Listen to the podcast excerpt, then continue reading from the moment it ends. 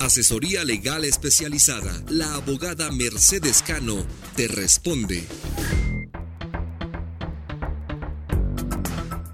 Buenos días amigos, desde Nueva York para Horizonte Migrante.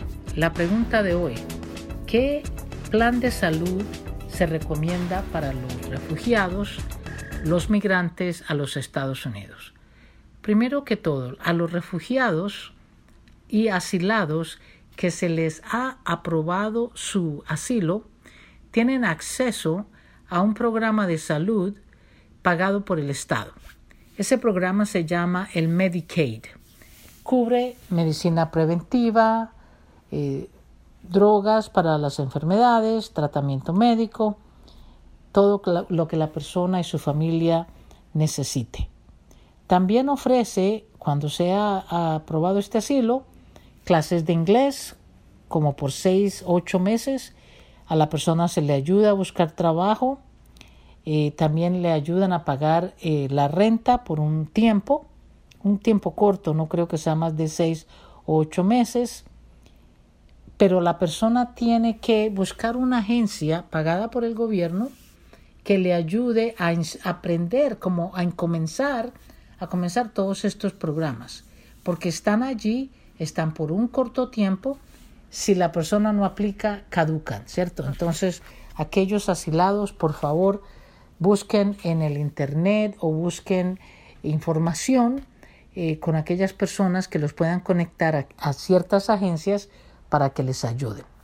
Para el migrante, el migrante legal, no en todos los estados, pero en, en algunos estados el migrante legal que tiene aquí su residencia y su número de Social Security puede y debe de aplicar para un seguro de salud. Hay seguros de salud que son muy baratos, eh, eh, más que todo van de acuerdo a lo que la persona reporte como, como su declaración de renta o si está apenas empezando a trabajar basado en ese ingreso semanal. No todos los estados ofrecen a los migrantes legales un plan de salud barato. Por ejemplo, hay estados como la Florida, donde si la persona es legal tiene que esperar cinco años para poder que le den beneficios pagados por el Estado. No pasa así, digamos, en Nueva York, donde un niño apenas entre al Estado inmediatamente tiene cobertura total de la salud. Ahora, cuando el migrante está indocumentado no hay plan de salud realmente si la persona no tiene ningún documento como un Social Security que viene a ser como el número de identidad de las personas acá. Entonces ese migrante utilizará más que todo los doctores privados o las salas de emergencia de los hospitales.